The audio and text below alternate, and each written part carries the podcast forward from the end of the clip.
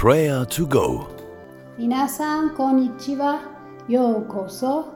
今日また一緒に祈り静かに御言葉に耳を傾けましょう。私たちの人生に突然嵐が起こると信じられないくらい多くの困難が生じますね。その時私たちはまるでボールのように何度も右往左往してしまいますね。聖書には嵐の話が書かれています。苦境にある人々その上さらに命の危険にある方々もいます。そして私たちは誰がどのようにして嵐を鎮めたのかを聖書の中に読むことができます。その一つはマルコ福音書4章に出てきます。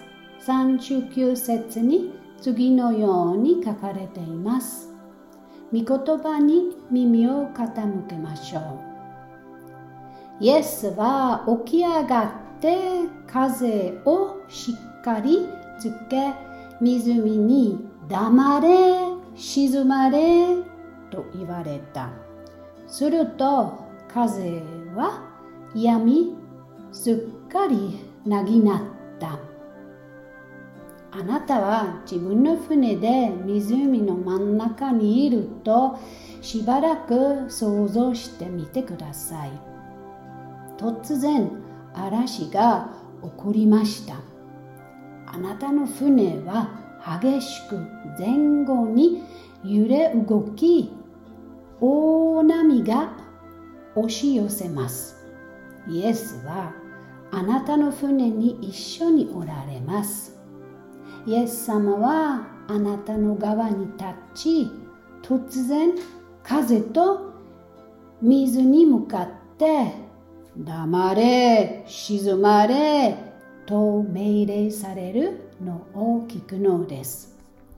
そしてあなたはイエス様の命令後すぐに風が止んだのに気がつきます。イエス様と一緒に波の山が沈み、湖面が鏡のようにすば滑らかになるのを見守ることができます。嵐が突然止まり、全く静かです。穏やかな湖面の上に良い天気が広がっています。あなたは自分が安全であることを知り、そして信じるのです。それは素晴らしい経験ではないでしょうか。現在、日常生活にも誰でもイエス様の助けを受けることができます。これは聖書がいつでも何度も私たちに約束して言ってくれます。つまり、イエス様は良い時でも困難な時にでも私たちのそばにいてくださるということです。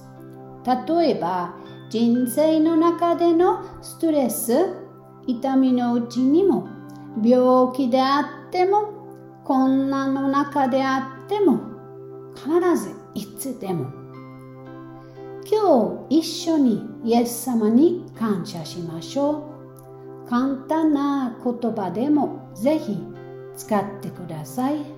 今、静かに祈ってください。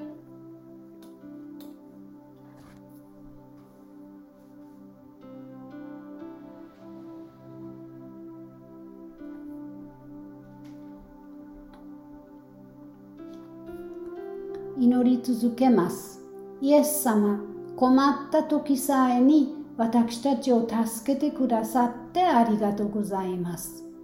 私はいつも支えてくださって感謝しています。私の人生にあなたの奇跡的な力を感謝いたします。私の人生の嵐の中で一緒に行ってくださって本当にありがとうございます。イエス様、私は恐れるのではなくあなたにしっかりと信頼したいのです。アーメン。大変な嵐のただ中にいる方をご存知ですか？例えばあなたのご家族の中に近所や職場にいらっしゃるかもしれません。これらの方を助けることができるのか自問してみてください。まず今その方のために祈りましょう。次にもしかしたら今日あるいは今週その方に励ましのメッセージを送りましょう。他の方を勇気づける励ますものとなりましょう。まずはこの瞬間にその方のために祈りましょう。今どうぞ静かに祈ってください。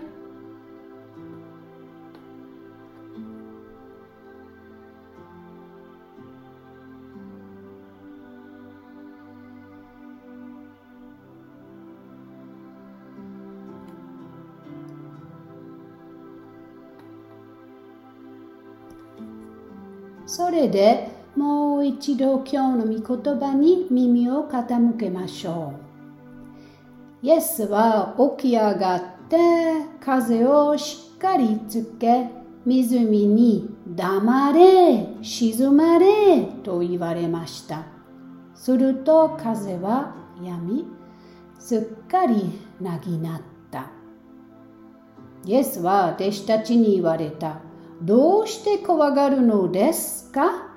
まだ信仰がないのですか？最後にもう一度祈りましょう。天皇父様、私たちは友達と家族を感謝いたします。どうぞ彼らを助けてくださるようお願いいたします。あなたが私たちの友達を慰めてくださるようにお願いいたします。私たちや彼らが人生の嵐の中にあってもあなたが私たちのそばに行ってくださることを感謝いたします。私たちを愛してく愛していってくださりありがとうございます。恐れることなくあなたに信頼して生きたいです。アーメン。神様に守られた一日をお過ごしください。七、御子、御霊の全能の神様があなたを祝福し守られますように。アーメン。ぜひ、良い一日を過ごしてください。バイバイ。またね。Das war Prayer to Go.